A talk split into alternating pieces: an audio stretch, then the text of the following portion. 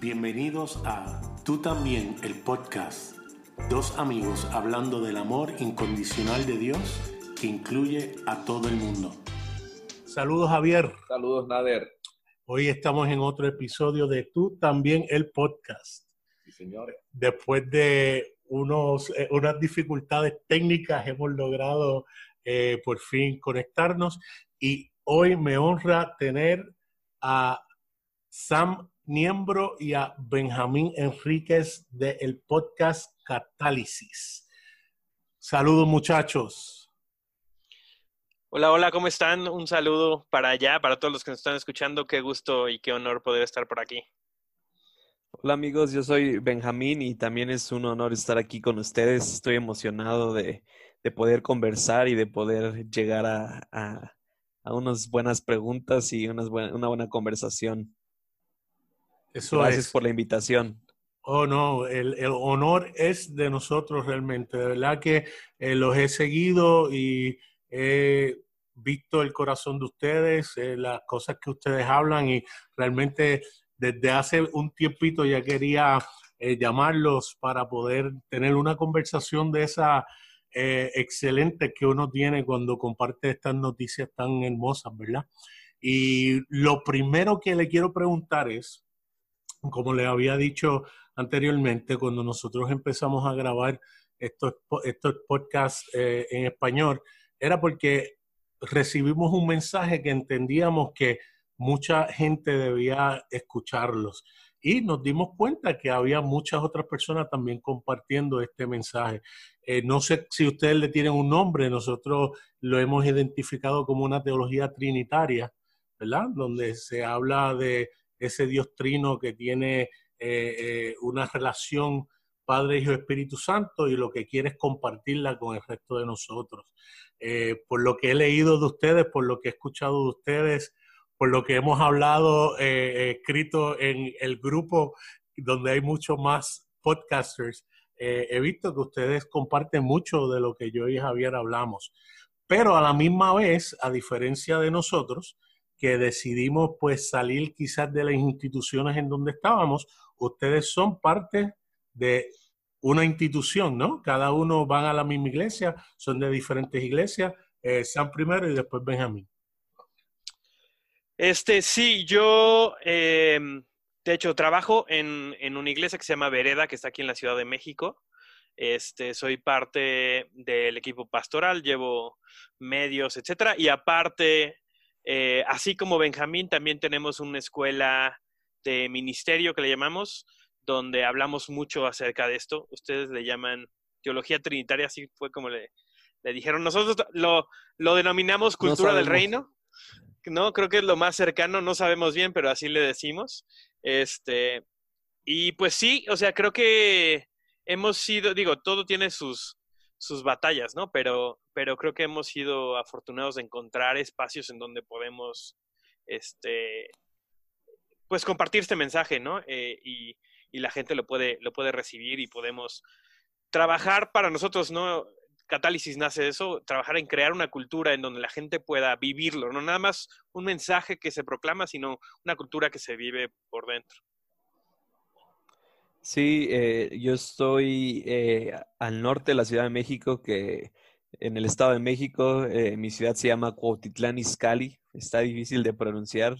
Para los que no son de México, les digo que vivo en la Ciudad de México, pero sí, mi papá es pastor principal de, en la iglesia en la que estoy, lleva 30 años la iglesia, entonces estamos ahí apoyando y, y bueno, como dijo Sam, tenemos también una escuela de ministerio sobrenatural del otro lado de la ciudad y llevamos trabajando eh, cinco años con la escuela, entonces casi es el objetivo, ¿no? De equipar a la gente con esta nueva teología, esta nueva perspectiva de quién es Dios, de cómo es el Evangelio, de cómo es el Padre. Y como decía Sam, con catálisis y, creo que con todo lo que hacemos es llevar a la gente a una experiencia más que a, a una enseñanza o más que a algo que tienen que hacer, simplemente es como guiarlos a quién es Dios y una vez que encuentran a Dios es solitos como que se, se desenvuelven, ¿no? Entonces, eh, eso es lo que, lo que hacemos y, y, por eso salió Catálisis, ¿no? Como estamos haciendo algo en diferentes partes de la ciudad. Dijimos, pues vamos a hacer algo juntos y, nos ha traído a amigos como ustedes que, están expandiendo y compartiendo ese mensaje también. Ustedes se conocen fuera de México y entonces se mudan nuevamente a la isla, eh, a la isla, me estoy hablando como si fuera Puerto Rico, se eh, trasladan nuevamente a México y entonces es que hacen sus, eh, sus ministerios y sus escuelas, ¿no? Sí, eh, pues sí, o sea, la Ciudad de México es grandísima, ¿no? Entonces, eh, nunca nos conocimos antes de irnos a Redding, California, allá a Betel. Teníamos amigos en común, pero nunca nos conocimos, entonces estuvimos allá y de hecho también estando allá en, en Redding, en, en Betel, o sea, nos conocimos, pero nunca fue como cada quien estaba en su rollo, así decimos en México, cada quien estaba haciendo lo suyo y fue hasta que regresamos de, Estados Unidos que, empezamos a conectar y, después de unos años pues ha, surgido una amistad y todo lo que estamos haciendo ahorita. Les pregunto, eh, ¿de quién surgió el crear Catálisis? No, no, me acuerdo, no me acuerdo. Me acuerdo de la conversación. ¿Sí fue, sí fue mía? No, Me acuerdo de la conversación. Este. ¿Y por, qué del nombre? Eh, bueno, nos juntábamos eh, seguido a platicar acerca de, cosas que estamos viendo. Ya teníamos las escuelas, cada quien estaba haciendo eh, cosas por su lado. Y a veces nos, juntábamos nada más para checar cómo íbamos, cómo, cómo estábamos, etcétera, y hablamos mucho acerca de la iglesia, el estado de la iglesia en México, lo que estábamos viendo, etcétera. Este, y interesantemente salió de una conversación que tuvimos acerca de uno de los temas que hablamos este, en esta segunda temporada en el podcast, que fue la autopromoción y liderazgo, etcétera. Y entonces dijimos, creo que debemos de o sea, muchas de las cosas que tenemos adentro nos damos cuenta que no son tan comunes en, la, en, los círculos de iglesias donde nos movemos, ¿no? Entonces, eh, más allá del, del, para mí era un poco incómodo como inclusive aceptar así, yo tengo un mensaje que nadie más tiene, pero sí darnos cuenta, tenemos que compartir esto, ¿no? O sea, tal vez le pueda servir a más personas. Entonces, después de esa conversación dijimos, oye, ¿por qué no empezamos algo? Acaba de, salir también este, que le hemos mencionado como una de nuestras inspiraciones, este, el, el, podcast de Armadillo de Jesiah Hansen. Eh, y creo que yo siempre he escuchado podcast, es algo que he consumido mucho en inglés, pero en español no había nada. Entonces también fue como, pues, ¿por qué no empezamos algo? Este, para que tal vez por, por medio de este, pues sí, este medio, ¿no? Esto, eh, podamos compartir un poquito más de esto, porque es algo que hablamos mucho dentro de las escuelas, hablamos mucho entre nosotros, pero nuestros círculos son pequeños, entonces no podemos hacer que esto llegue a más personas. Y la idea de catálisis salió un poco, no me acuerdo, no me acuerdo otra vez, no me acuerdo quién, quién tuvo la idea, pero de, hacer catalizadores, ¿no? O sea, hacer gente que sea, que sea agentes de cambio donde quiera que estén. Eh, de hecho, em, empezamos hablando los primeros episodios acerca de no necesitas tú estar dentro de la iglesia, dentro de un ministerio para hacer cambio, ¿no? Entonces, justamente, ¿cómo podemos eh, compartirte un mensaje para que te conviertas en un catalizador en tu escuela, en tu trabajo, en tu familia, en, el gobierno, en la educación, en donde quiera que estés, porque el mensaje es lo que transforma, ¿no? No, no un programa, no una institución, etcétera, ¿no? Siempre, y nosotros los, o sea, los dos estamos muy involucrados en iglesia y creemos mucho en la iglesia local, ¿no? Pero, pero tiene que ir más allá si realmente queremos alcanzar, eh, pues, la visión de lo que realmente Jesús nos está pidiendo, ¿no? Que es, es transformar el mundo por completo. ¿Y cuál de los dos eh, tiene los padres que son los científicos? Sam. ah, perfecto. Sí, sí, sí, mis papás los dos son, son bioquímicos, bioquímicos marinos para hacer este, para ser precisos. Excelente. O sea que tú eres el que has estado dudando en el pasado de las cosas que ya son. Pues la verdad es que no, yo salí muy diferente a mis papás. este, eh, creo que siempre se me inculcó mucho, em, o sea, en mi casa siempre se habló de, de física, de química, de ciencias, de aprender a, a, ver a Dios a través de eso. ¿no? Mis, mis, papás obviamente tienen amigos que muchos de ellos son cristianos que están metidos en cosas de genética y en cosas de, o sea, de un montón de, de, de ciencias que tal vez naturalmente o tradicionalmente no pensamos que serían lugares de fe. Entonces creo que me dio muchos ejemplos de que las dos cosas pueden coexistir de, de una muy buena manera, ¿no? Este, la verdad es que aprecio mucho el haber tenido esa exposición desde chico. Y eh, Benjamín, como hijo de pastor, eh, teniendo un mensaje que indudablemente es totalmente distinto a lo que nos enseñaron en algún momento dado en cosas muy cruciales.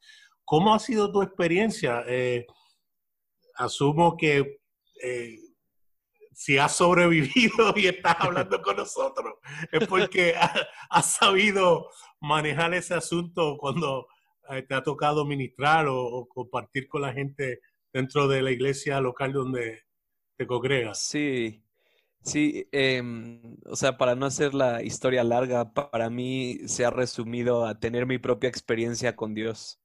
O sea, y creo que es más marcado con un hijo de pastor, entre comillas, pero creo que toda la gente dentro de la iglesia muchas veces solo sigue el ejemplo, solo hace lo que le dicen dentro de la iglesia y nadie realmente tiene una experiencia real con Dios. Entonces, para mí toda la vida pues crecí en la iglesia, mi papá, mis papás son pastores y, siempre estuve expuesto a todo esto, pero eso no me hace diferente como a personas que llevan 20 años en la iglesia y han sido expuestos a lo mismo, pero no cambian.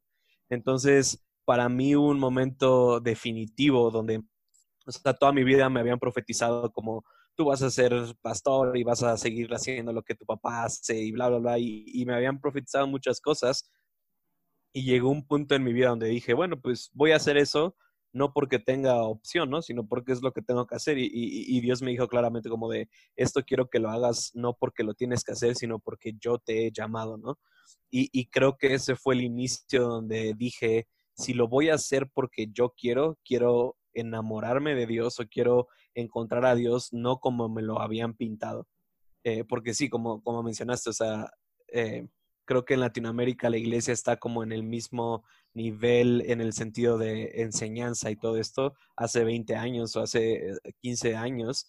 Entonces, para mí sí fue un punto donde tuve que estar dispuesto a dejar todo lo que sabía y dejar que Dios me llevara, ¿no? Y, es algo que es, parte de mi mensaje de vida, ¿no? De, del espíritu de la verdad que habita en nosotros, de, parte de Dios que nos guía toda verdad, ¿no? Entonces, eh, justo cuando nos, nos fuimos a Betel, o sea, fui transformado por la escuela que estaba ahí en Betel, pero para mí ese primer año fue más una experiencia con, con, Dios donde Él me reveló quién era. Y a partir de ahí dije, esto lo necesito en mi vida, cambié totalmente mi perspectiva.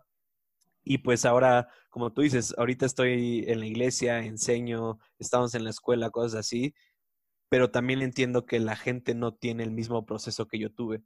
Entonces, algo que veo en la vida de Jesús es, tienes que no, o, como, como lo explica Jesús, ¿no? O sea, no puedes poner vino viejo en, en odre nuevo, ¿no? ¿no? O no puedes llegar con las enseñanzas y romper todo. Entonces, para mí ha sido un proceso donde poco a poco voy metiendo lo que Dios me estaba hablando a la gente y, empiezo a ver esa transformación.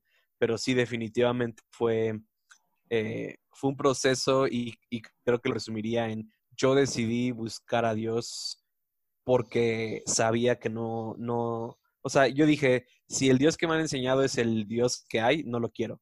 Si hay otra cosa, enséñamela Dios. Y, y fue cuando me enamoré de Dios y dije, este es el Dios bueno que yo conozco y que quiero experimentar.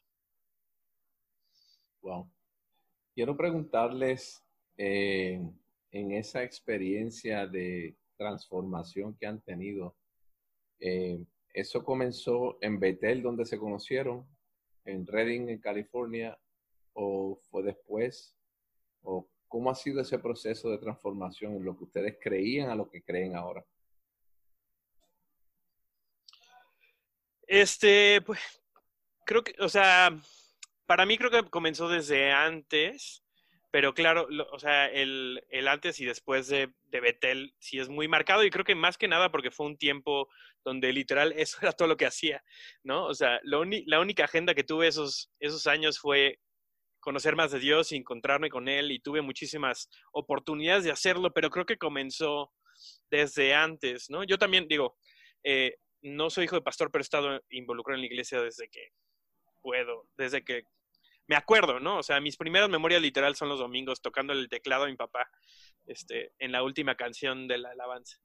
Este, pero creo que ha sido, Dios es muy bueno, ¿no? En, como dice Benjamín, en llevarnos a la verdad, ¿no? Eh, y, el tener eh, un corazón abierto y otra vez aprecio mucho lo que mis papás también estuvieron dispuestos a poner enfrente de mí para que lo experimentara, ¿no? Eh, y, pero eventualmente tiene que llegar a un punto en donde lo tienes que hacer tuyo, ¿no? Entonces, para mí el, proceso más fuerte comienza como a los 22 más o menos. Este, yo conozco a un amigo que es uno de mis mejores amigos en la universidad y decidimos empezar a, después de que nos dimos cuenta de que los dos éramos cristianos y ninguno sabía y llevamos una, años conociéndonos, nos dimos cuenta de, del tipo de vida que estábamos viviendo. Este, y de ahí salió una amistad muy buena donde nos empezamos a juntar a buscar a Dios. Y desde ahí creo que esa hambre empezó a, llevarnos a diferentes lugares, empezamos a buscar muchas cosas. Este, y eventualmente nos topamos con, con los libros de Bill Johnson, con algunas otras cosas. Eh, fuimos a Reading y yo me acuerdo esa primera vez que fui a Reading, eh, lo que más me impactó es que dije, esta gente vive realmente lo que se predica.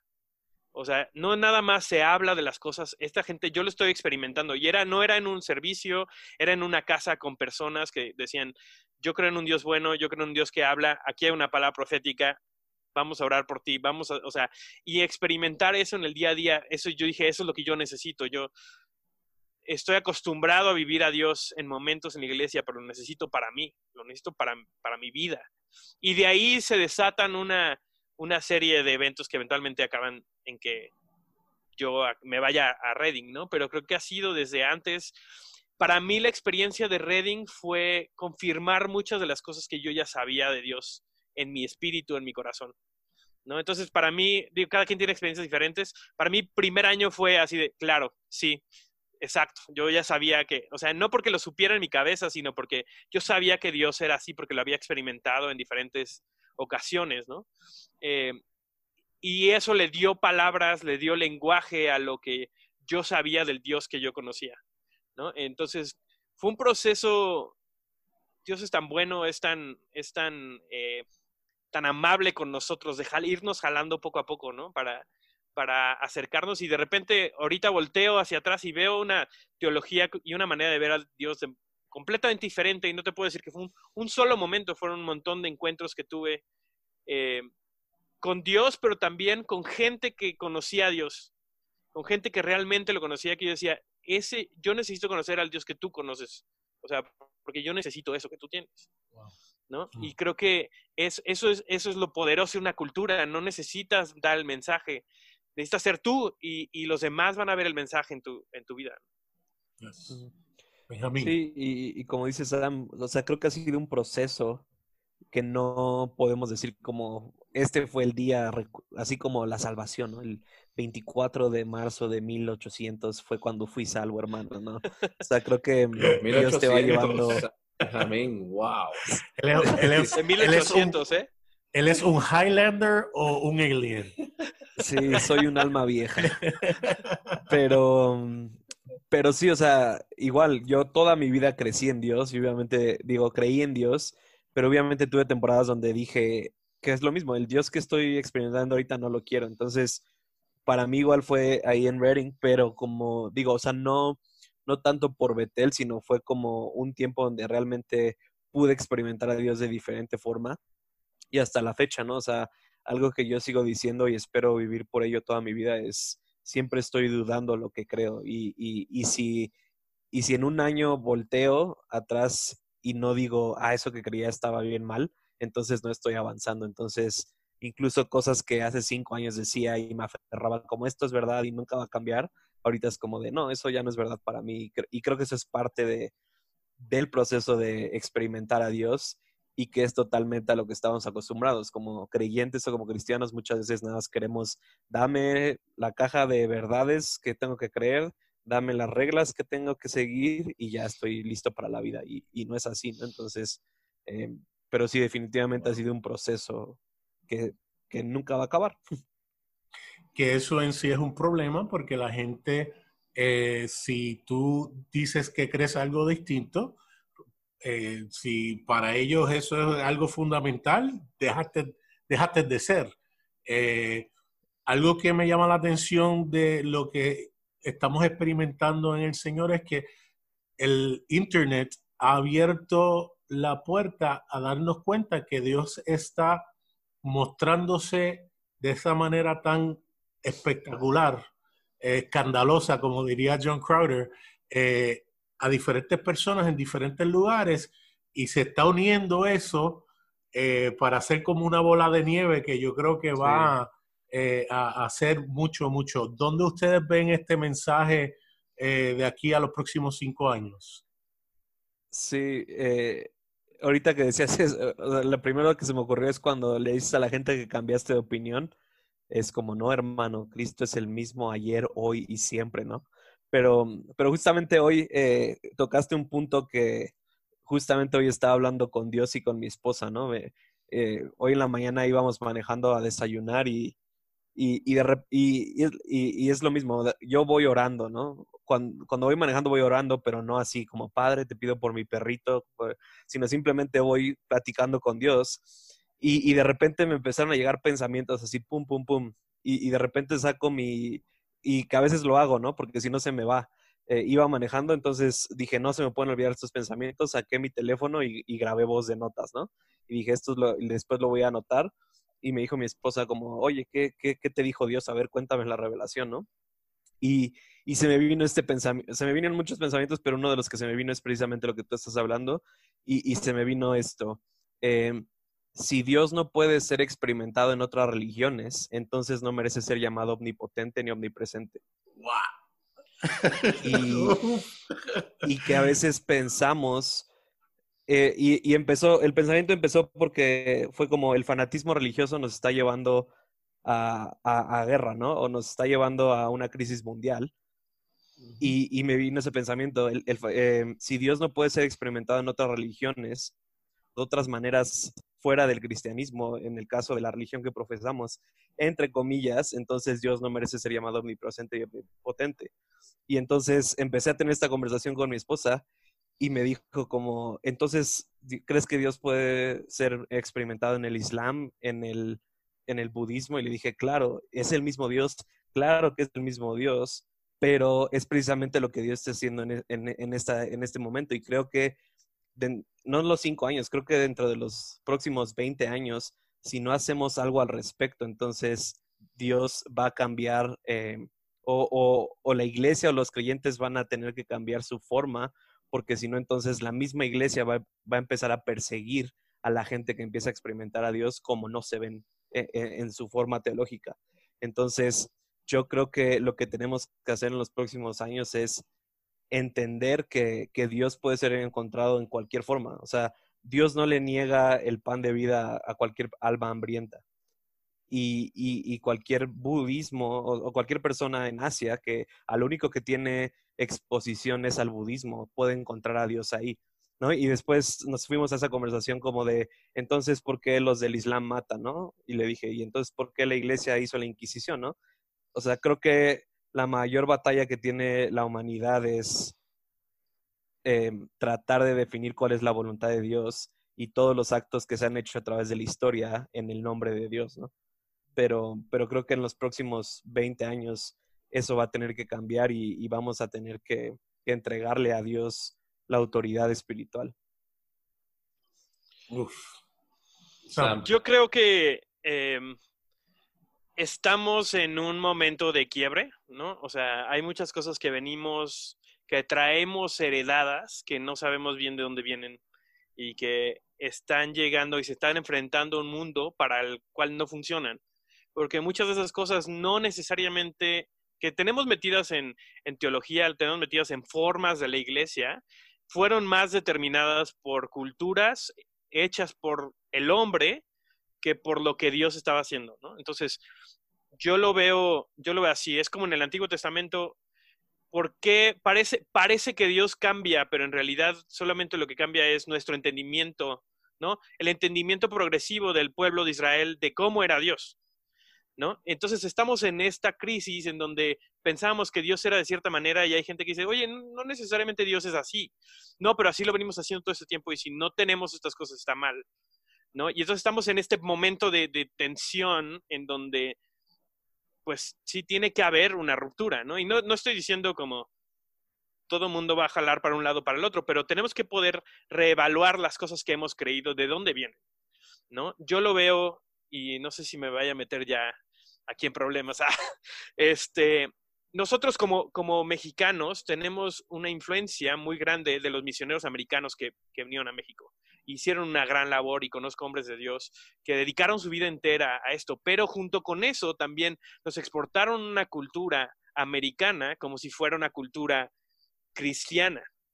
Muchos de los de las valores, porque se supone que Estados Unidos es una nación cristiana, ¿no? Entre comillas, eh, se, se, nos heredaron como si fueran cristianos cuando en realidad eran americanos, ¿no? Y entonces nos, entregaron esta cultura que nosotros ahora como mexicanos no sabemos qué hacer y empezamos a, agarrar formas que no tienen nada que ver con nuestro contexto, pero que funcionaban en ese momento. ¿no? Y, y, por lo menos yo lo he experimentado de decir como, a ver, ¿por qué realmente, por qué creo esto? ¿Por qué, ¿Por qué pienso de esta manera? ¿Por qué creo que la iglesia tiene que ser de esta manera? ¿Por qué hay ciertos, eh, ciertas estructuras que preferimos sobre otras? Eh, ¿Y por qué generamos eh, tanto en teologías como en, estructuras humanas, ciertas cosas que se ven todas muy parecidas y luego cuando volteas a ver Estados Unidos dices, es exactamente lo mismo. Cuando, por ejemplo, nuestros, no te vayas muy lejos, ¿no? O sea, nuestros hermanos en Inglaterra tienen un concepto completamente diferente de lo que es la iglesia, ¿no? Y se ve de una manera muy diferente. y no nos vayamos a, los ortodoxos porque entonces empieza cada vez más, ¿no? y creo que eso me ha hecho Em, como boil down, ¿no? Es como, como reducir las cosas a las esenciales acerca de lo que creemos de Dios, ¿no? Y, entonces te puedo decir hoy que tengo menos certezas acerca de cosas, pero tengo más seguridades acerca de cómo es Dios. Entonces tengo menos certezas de cómo se deben ver las cosas, pero, pero estoy súper seguro de que Dios es un Dios que nos ama, que nos ha estado buscando todo este tiempo y que no ha cambiado su manera de ser. Entonces, creo que estamos en ese conflicto porque, porque requiere un poco de, entrar a una incertidumbre, porque hay demasiadas eh, formas a las que estamos eh, acostumbrados a agarrarnos, ¿no? Es como si estás en un precipicio y tienes un barandal y de repente lo quitan, ¿no? Y, te, da, te da ese vértigo y creo que de cierta manera la iglesia ahorita está como en ese momento de, si me quitas esto, no sé realmente cómo se ve mi relación con Dios, ¿no? Y justamente lo que quiero, creo que quiere hacer Dios, es decir, si no tienes esto, entonces me tienes que conocer a mí, no, no solamente una teología o una cultura de iglesia o una cultura cristiana. Este, y es lo que yo veo, o sea, creo que nos estamos moviendo hacia esenciales, ¿no? Este, y las formas ahorita yo las veo fluctuando un montón, entonces trato de ser lo más, eh, de tenerle mucha paciencia a gente que tiene formas diferentes, ¿no? Sobre todo, pero dejando como muy en claro los esenciales de, que Dios es un Dios bueno, ¿no? De que eh, en Betel lo enseñan y lo hacen literal para que los niños lo puedan aprender. Y para mí se ha hecho como los esenciales. Dios es bueno. Dios no, no, no, dicen Dios es bueno. Dios está de buen humor. Dios está de buen humor. La, la sangre de Jesús pagó por todo. Eh, yo soy importante, por lo tanto yo soy importante y nada es imposible. ¿no? Y me encanta esas cuatro cosas porque son, describen muy bien nuestra relación con Dios. ¿no? Dios está de buen humor y eso es lo que quiere decirle al mundo y atraerlo hacia Él. Regresamos luego de estos anuncios. Y continuamos.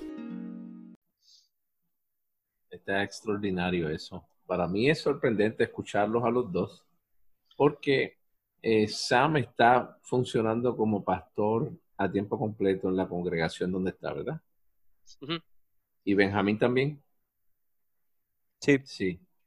Quiere decir que ambos, eh, funcionando dentro de las instituciones eclesiásticas, dentro de las congregaciones, teniendo esa manera de pensar tan distinta, esta es la pregunta.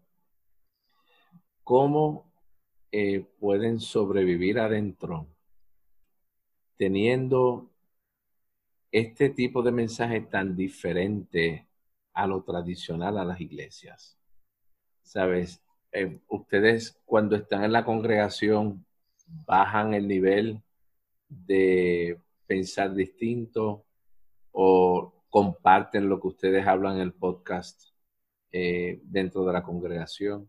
¿Cómo lo pueden hacer? ¿Cómo pueden estar adentro teniendo, ¿sabes? Si, por ejemplo, si Benjamín dice este, que Dios, eh, si no está en el budismo, en el islam o en cualquier otro, deja de ser omnipresente o omnisciente dentro de la congregación, yo creo que el, el, papá de él convulsa.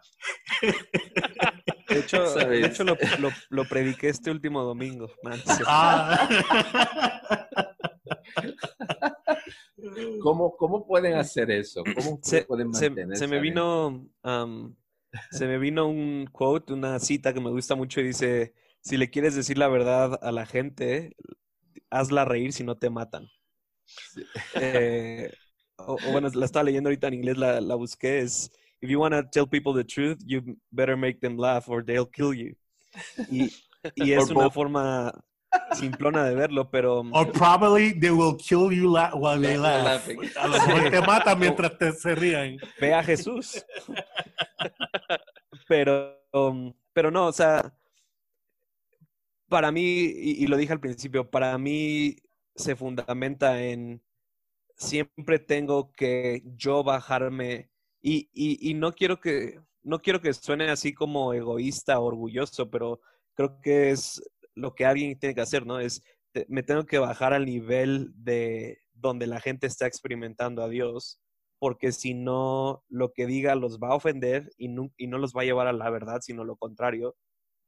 Y, y, y a veces me he encontrado así, ¿no? A veces y a veces no, sigo aprendiendo eso, ¿no? A veces he ido a lugares a predicar y cuando termino de predicar me bajo y es como de, no, no, no captaron el mensaje, o sea, les pasó por arriba de la cabeza. Lo que les dije no necesitaban escuchar, necesitaban algo más sencillo, ¿no? O necesitaban algo más profundo. Entonces, para mí se trata de simplemente, eh, o sea, ser como Jesús y, Jesús decía muchos niveles de verdad de forma muy fácil por medio de parábolas para que toda la gente pudiera tomar diferentes eh, pedazos de esa verdad. Entonces, para mí se ha tratado de eso, de no se trata de simplemente llegar y decir como de esto es lo que creo y todo lo que han creído en estos 50 años está mal y vamos a cambiar las cosas, porque no funciona. O sea, y, y, eso es lo que tengo, eh, tengo que aprender y a veces me cuesta trabajo, ¿no? Pero para mí se basa en amar a la gente bien y eso como decía Sam ahorita, eso comunica un mejor mensaje que cualquier predicación o podcast o libro. Si tú amas a la gente bien, entonces van a decir como, oye, quiero, quiero eso, ¿no?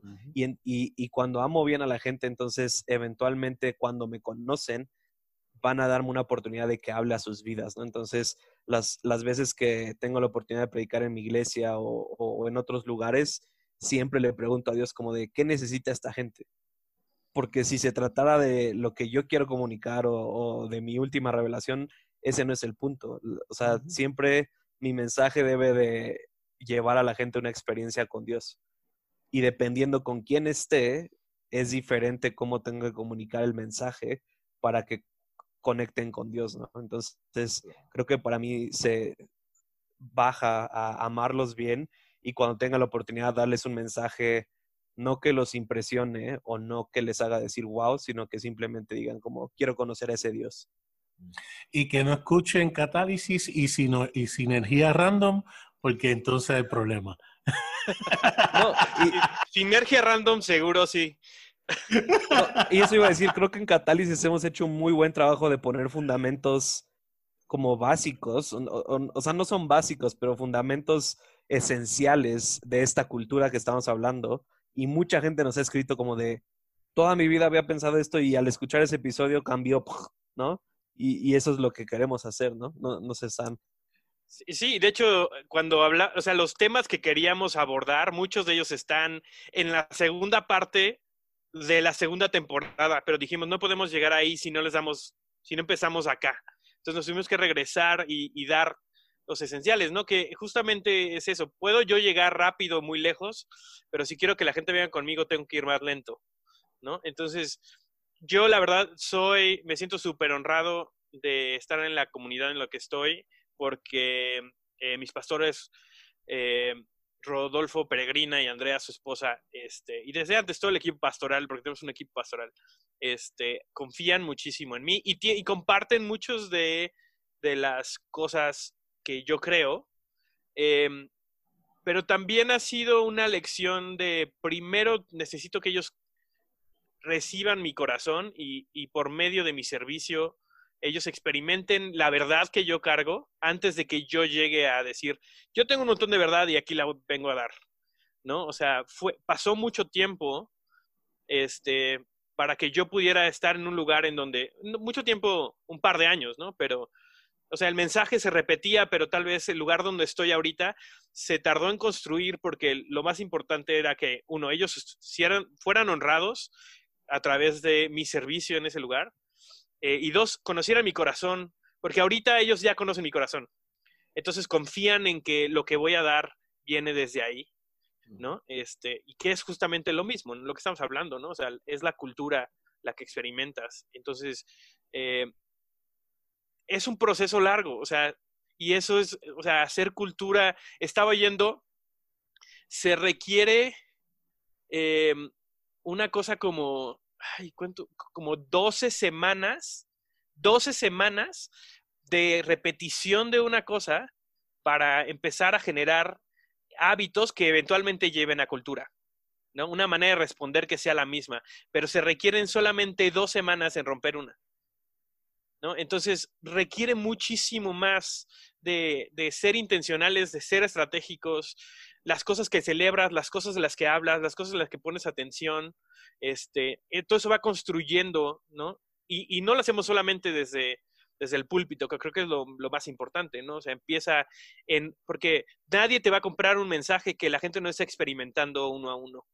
Entonces, otra vez, esto para mí es mucho acerca de tú siendo tú, tú viviendo tu relación con Dios como hijo, lo que va a experimentar la gente que está a tu alrededor. Y si la gente lo experimenta, ellos van a experimentar al Dios que conoces.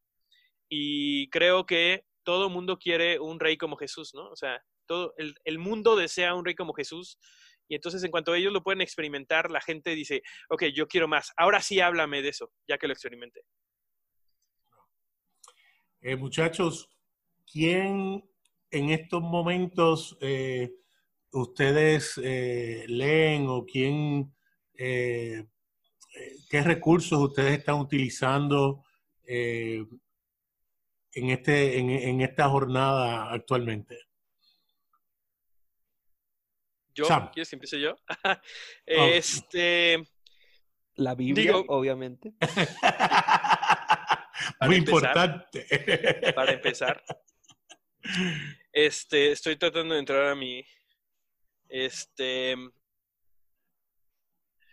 Digo, o sea, lo, lo, hemos dicho mucho, ¿no? O sea, Bill y Bill Johnson y Chris Barton han sido, o sea, la gente de Betel ha sido de gran influencia para, para, para mí. Este, Chris Cruz, que es, es uno de los, de los líderes también del Senior Leadership Team de ahí de Betel, que fue nuestro pastor cuando estuvimos en la escuela, que es, es joven, es un, es un año más grande que yo.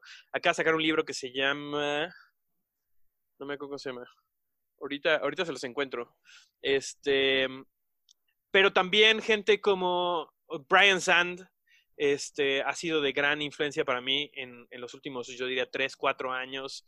N.T. Wright, digo, clásico, pero también muchas de las cosas que, ha, este, que he leído de él le ha dado muchísimo lenguaje a, a lo que creo. Este, estoy pensando, tengo una lista de libros así interminable. Ah, exactamente, ahí está. The Practice of Being with Jesus de, de Chris Cruz ha sido excelente. Este, mm, Benjamín, ¿quieres decir alguno de los tuyos en los que acabo de buscar? Eh, no, creo que mm, llevo cinco años, no, como cuatro o tres años leyendo libros de gente que no es conocida o que no es muy como mainstream, que me han cambiado, o sea, me gusta mucho leer de científicos o libros de doctores o libros de... de y, y, en los últimos años he leído más libros, entre comillas, no cristianos que sí cristianos. He he estado tratando de leer mucho ah, con diferentes perspectivas, ¿no? Y, y, y, me encanta porque se siente como un... como comer carne, aunque hace años que no lo experimento, pero eh, hay un dicho, ¿no? Que dice que tienes que separar la carne de los huesos, ¿no? Y, y, y, el hecho de leer a veces cosas que mucha gente no estaría dispuesto a leer porque luego, luego rechazaría, me ha ayudado mucho a encontrar a Dios en esos lugares. Entonces, em, leo, en estos últimos años he leído mucho acerca de medicina y, ciencia, eh, física cuántica, cosas de ese tipo que, que me retan en lo que creo, pero que gracias a Dios he podido como unificar cosas de todo esto y obviamente que es como eso no suena a Dios o eso no suena a lo que he experimentado, entonces lo rechazo, ¿no? Entonces, pero creo que mucha gente a lo mejor no está en esa posición o, no se sienten seguros para hacerlo, pero a mí me ha, me ha ayudado mucho a crecer y a, a cambiar mis creencias. Yo creo que... Sí, adelante, Sam. También creo que para mí hay dos libros que trato de leer por lo menos una vez al año. Este, Brennan Manning, eh, The Fierce Longing of God, que me cambió la vida. O sea, literal ese libro me lo eché en, en una sentada y, y me encanta la simpleza de la devoción que, que, se expresa ahí, ¿no? Y creo que a veces, por lo menos a mí me pasa me, siento a veces tan atrapado con tantas cosas que estoy recibiendo que necesito depurar y regresar a como lo esencial. Y el otro, em, que también en su momento me impactó muchísimo, que fue La búsqueda de Dios de Tozer, de A.W. Tozer. Este, también es un libro muy sencillo, pero me, me, ayuda a centrarme. Este, y son de las cosas que más, cada vez que lo leo, le encuentro, e, es, es un pequeño reflejo de dónde estoy yo también me ayuda como espejo de darme cuenta cómo he crecido y cómo leo algunas de esas cosas ahora. Este, pero siempre me, regresa a, el, a Jesús, que es para mí lo más importante, ¿no? Que es, podemos tener muy buena teología, pero si al final de cuentas no me estoy enamorando más de él, pues no me sirve de mucho, ¿no? Creo que una de las cosas que no, por lo menos no sé si ustedes, donde nos criamos nosotros fue eso, el no poder cuestionar y no poder buscar más allá de la línea que nos estaba enseñando, porque ten cuidado, te puedes confundir, eh, te puedes alejar y un Dios que no pueda ser cuestionado, como que hoy por lo menos lo veo de, una manera totalmente diferente. Eh, que Dios que ama no quiere que sepamos más de Él y lo busquemos? independientemente de la conclusión que lleguemos, Javier y yo decimos siempre, la teología no es lo más importante, porque si fuera que nuestra teología fuera perfecta, muchos tuviéramos problemas. Él es más grande que inclusive nuestra teología. Y yo creo, me, fascina porque creo que ustedes están haciendo algo que está haciendo que la gente busque y quiera eh, eh, ver más allá independiente de la conclusión que ellos puedan llegar. Sí, para mí, eh, y, creo que incluso grabamos en Sinergia Random, el último episodio, un poco de eso, de innovación y de dogmas y de por qué nos quedamos tanto tiempo en lo mismo. Y, y, para mí es siempre, si yo tengo el deseo honesto de conocer a Dios, entonces nunca voy a errar. Y, y si siempre, o sea, si, si yo sé que genuinamente quiero más de él, no hay pregunta, no hay cosa que pueda hacer que, me haga errar, ¿no? Pero, pero como lo hemos hablado, ¿no? Creo que muchas veces filtramos las cosas por medio de otras personas o por medio de otras estructuras que nos hacen dudar de nosotros mismos, ¿no? Y, creo que ese es uno de los mayores problemas. Eh, una frase que siempre digo es, mucha gente espera de la iglesia lo que debería estar recibiendo de Dios. Entonces, cuando, cuando tanta gente está esperando cosas de la iglesia, y, y, no tengo ningún problema con la iglesia, ¿no? Estamos, pero creo que hemos mal acostumbrado a la gente a que no dependan de Dios y Dios no sea su pan de cada día, ¿no? Y, y, esto, sí, justo lo prediqué hace dos semanas o tres en la iglesia y les dije como, tienen que depender del Espíritu Santo. El Espíritu Santo es el que les enseña. Sí, sí les damos comida espiritual, entre comillas, en la iglesia, pero es un postre, es, es, es un tentempié cada ocho días. Si eso lo haces tu comida espiritual de toda la semana, entonces vas a estar hambriento y vas a tener mucha confusión. Entonces, y, y creo que, o sea, para mí el punto esencial es cuando dirigimos a la gente hacia Dios y simplemente los guiamos en ese caminar de conocer a Dios, entonces ahí es cuando empiezan a cambiar las cosas. Pero, pero para mí ha sido eso. Mientras yo siga, mientras yo tenga ese corazón honesto de conocer a Dios, no puedo errar, ¿no? Y obviamente tengo amigos y amistades en mi vida que hablan y me dicen como, oye, sabes que eso sí está mal o, cosas, pero, pero para mí ha sido eso a través de los años.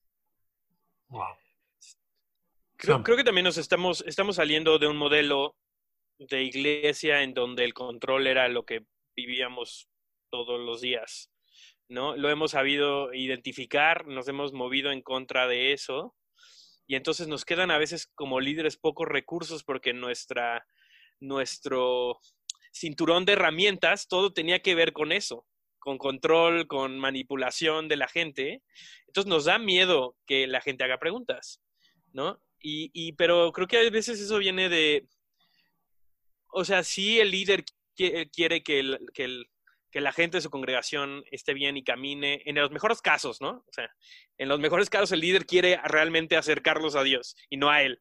Este, pero a veces caemos en pensar que nosotros como líderes somos los responsables y que a veces somos más capaces que Dios en, en, en llevar a la gente, ¿no? Cuando en realidad, o sea, los que, los que son responsables de su relación con Dios son ellos mismos, ¿no? Son los individuos, ¿no? Y como líderes nosotros estamos ahí para, para ayudar, para, para dar eh, cauce, pero pero tenemos que confiar eventualmente que la gente puede tener una relación con Dios separada de nosotros, ¿no? Y eso no lo podemos, no podemos llegar a ese punto hasta preguntar, hasta que ellos empiezan a hacer las preguntas de quién eres. O sea, realmente quién eres, realmente si eres tan, tan bueno como dicen que son, o sea, como dice la, la, gente de la iglesia que eres, o sea, tenemos que hacer esas preguntas y yo, yo sé y estoy seguro que Benjamín las hizo también, o sea, todos nos tenemos que hacer esas preguntas eventualmente pero si no hacemos espacios seguros para que la gente eh, negocie con estas preguntas, que tengan procesos en donde, donde hay espacio para que esas preguntas sean hechas y la gente y los líderes no vayamos a estar así, no, me das mucho miedo, no sé qué vas a hacer, ¿no? Eh, entonces, entonces la gente va a oír, porque, porque entonces caemos en control, ¿no? Tenemos que saber que Dios está más interesado que nosotros mismos en que ellos, Él esté conectado con su gente.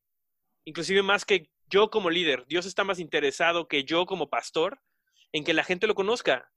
Sería, es normal, sería normal que pensáramos así, pero mucha gente no asume eso como líder, ¿no? Entonces, necesitamos más espacios seguros y no solamente lo estoy hablando con, en cuanto a teología, o sea, yo creo que también mucha de la, de la respuesta de la comunidad LGBTIQ más viene de que de que nosotros mismos le cerramos las puertas a hacer preguntas, ¿no? Y entonces ya no hay un espacio para ellos. Y entonces, eh, o sea, ellos solitos cerraron la puerta, ¿no? O más bien nosotros mismos nos cerramos la puerta para que ellos estuvieran ahí, porque no sabemos cómo lidiar con esa tensión de, ah, espero que tomes buenas decisiones, ¿no? Este, y, entiendo dónde viene, de un corazón a veces, en el mejor de los casos, de, que la gente esté bien, pero, pero apretamos de más, ¿no? Y es como arena que se nos va entre los dedos, ¿no? Entonces, Dios, otra vez, Dios es el que es el que nos quiere llevar a toda verdad y a veces es doloroso para nosotros dejar que la gente haga preguntas y que se vaya por un camino que no es el correcto. Y dices,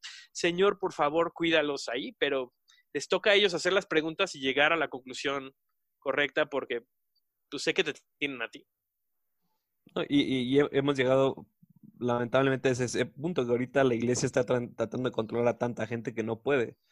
Y entonces, como decía Sam, estamos en un breaking point, en un punto de quiebre donde tenemos que decidir qué vamos a hacer, ¿no?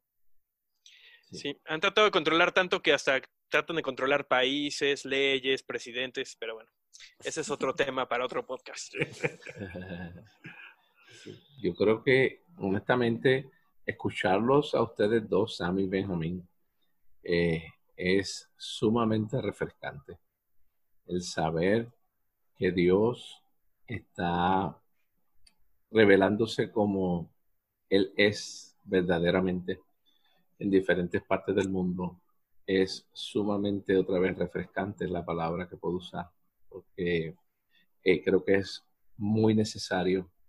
Yo creo que eh, la religión ha llegado a su punto culminante donde ya no aguanta más el mismo mensaje de tanto tiempo y es necesario un mensaje diferente, transformador, un mensaje donde se pueda ver a Dios realmente como Él es, un Dios bueno y que está de buen humor, como dijo Sam. Eh, realmente eso eh, creo que, como dije, es necesario y Dios está haciendo algo increíble, algo extraordinario en diferentes partes y verlos a ustedes jóvenes trabajando de esa manera y compartiendo de esa manera, hablando de esa manera con relación a Dios eh, de verdad que, y ver una generación que se levanta sin querer, como dice Sam, sin querer controlar, que es lo que nos enseñaron a nosotros. Y nos enseñaron que si no controlamos, pues entonces no somos buenos líderes, cuando es todo lo contrario. El buen líder lo que hace es que libera, no controla. Es porque eso es lo que hace el amor. Y realmente para mí ha sido una, es una bendición conocerles y, y escucharles porque realmente ha sido sumamente edificante escuchar lo que Dios está haciendo allá con ustedes. Eh, y no solamente está de buen humor Dios, sino que nosotros le gustamos a Él. He's very fond of us, como dice en The Shack. Eh, algo que dijo Benjamín, que yo creo que ha sido mi lema, lo dice, no lo digo yo, lo dice Brad Jerzak, un teólogo canadiense. Dice, if I err, I'd rather do so in favor of hope. Si, eh, si cometo un error, prefiero hacerlo a favor de la esperanza. Así que si mi teología está errada, al menos yo la estoy llevando hacia la esperanza de algo mucho, mucho mejor. Muchachos, no sé si quieren darnos unas últimas palabras eh, antes de cerrar. Nuevamente ha sido un privilegio poder tenerlos. Disculpa las situaciones técnicas que ocurren, pero es parte de... pasan a todos los podcasters. sí, sí, yo creo que sí. Eh, así que eh, si quiere empezar Sam y después Benji o Benji Sam, eh, la parte es de ustedes. Gracias. Este, no, pues qué, qué gusto, la verdad, este, y también para nosotros es un honor y creo que es cada vez más un... Eh, algo que veo cada vez más eh, y otra vez creo que hay demasiadas malas noticias en el mundo y prefiero ponerme del lado de la esperanza, ¿no? Este, y ver con los ojos que, que ven lo que Dios sí, sí está haciendo y no lo que, todo lo que no está pasando. Eh, que yo creo que sí, cada vez hay más gente que está entendiendo este mensaje y que lo vemos nosotros nada más en, en nuestras comunidades, en que son pequeñas, ¿no? O sea, pero están cada vez más creciendo y está, se está levantando gente que lo entiende y corre con eso. Este, no solamente aquí, tenemos amigos en, en muchas partes de, de, América Latina, ¿no? Que creo que era necesario y Dios está haciendo algo desde adentro. Eh, tenemos muchos también eh, gente con quien estamos conectados en Brasil, en Ecuador, en, en varios lugares que Dios está haciendo algo. Y Dios ha estado haciendo algo siempre, ¿no? O sea, y al final de cuentas, el que está dispuesto a escucharlo a Él, ¿no? Su voz está ahí disponible, este, y no solamente eso, también este, honrarlos a ustedes, honrar a tanta gente que también ha abierto espacio para nosotros, para, digo, o sea, para, para seguir jalando, ¿no? A las generaciones y le tocará después a la, a la que sigue, pero, pero, híjoles, creo que Dios está haciendo en medio de momentos tan difíciles, este, Dios, God is on the move, ¿no? O sea, Dios está moviendo a hacer cosas eh, increíbles porque está muy empeñado en que el mundo que, en el que vivimos conozca realmente el Padre que tiene disponible.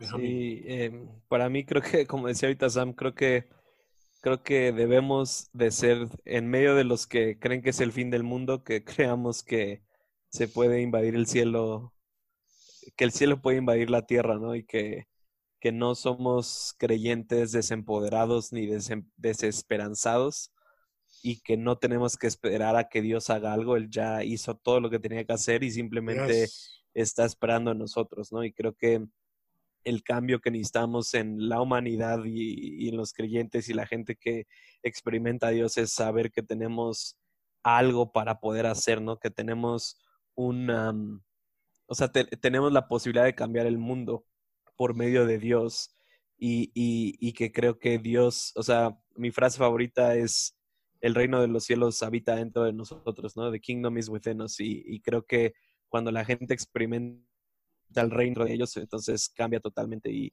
y, aún cualquier persona que esté escuchando esto es como, es bueno que escuches podcasts, es bueno que escuches predicaciones, es bueno que vayas a la iglesia, es bueno que leas tu Biblia, es bueno que leas libros, pero tu fuente debe ser Dios en, en tu relación, en, en, en, tu día a día, esa debe ser tu fuente, ¿no? Entonces, em, y, y, simplemente, Javier, hace, ahorita que estábamos eh, hablando solamente quería honrarte y decirte que eres un padre, te veo como un padre y, creo que eres un buen padre en lo natural, pero también Dios te va a empezar a dar hijos espirituales en esta temporada y, y, hay una frase que me encanta que dice, sé quién necesitabas cuando eras joven. Y, siento que Dios te dice, muchos de los errores o muchas de las cosas que no te dieron a ti, tú se las vas a empezar a dar a jóvenes que, que tienen hambre de Dios. Pero solo sentía decir esto sobre ti. Pero muchas gracias. Eh, denos sus eh, contactos, muchachos, para que las personas puedan accesar eh, sus redes sociales y sus podcasts. Sí. en el podcast estamos como catálisis.podcast en Instagram, que es lo que más checamos. También tenemos un correo que es catálisis.podcast.gmail.com, que checamos menos. Este, em, y yo en mi cuenta personal también Exacto. Este, mi cuenta personal es sam.niembro, así me encuentran en casi todos lados. Y yo estoy en Instagram como Benjamín doble guion bajo Enríquez. Eh, entonces ahí me pueden encontrar y ahí estamos poniendo cosas, pensamientos constantemente y, y cualquier cosa estamos ahí para apoyarles, para comentar lo que quieran. Y pues muchas gracias a ustedes por tenernos aquí el día de hoy. Espero no hayamos dicho algo que no. Nos puedes escuchar a través de Apple Podcast, Google Podcast, Anchor.fm o donde quiera que escuches tus podcasts. También nos pueden escribir a tú también el podcast arroba gmail.com o me consiguen en Facebook Nader Manastra Díaz o a mí a través de Facebook, Javier en él. Hasta, la próxima.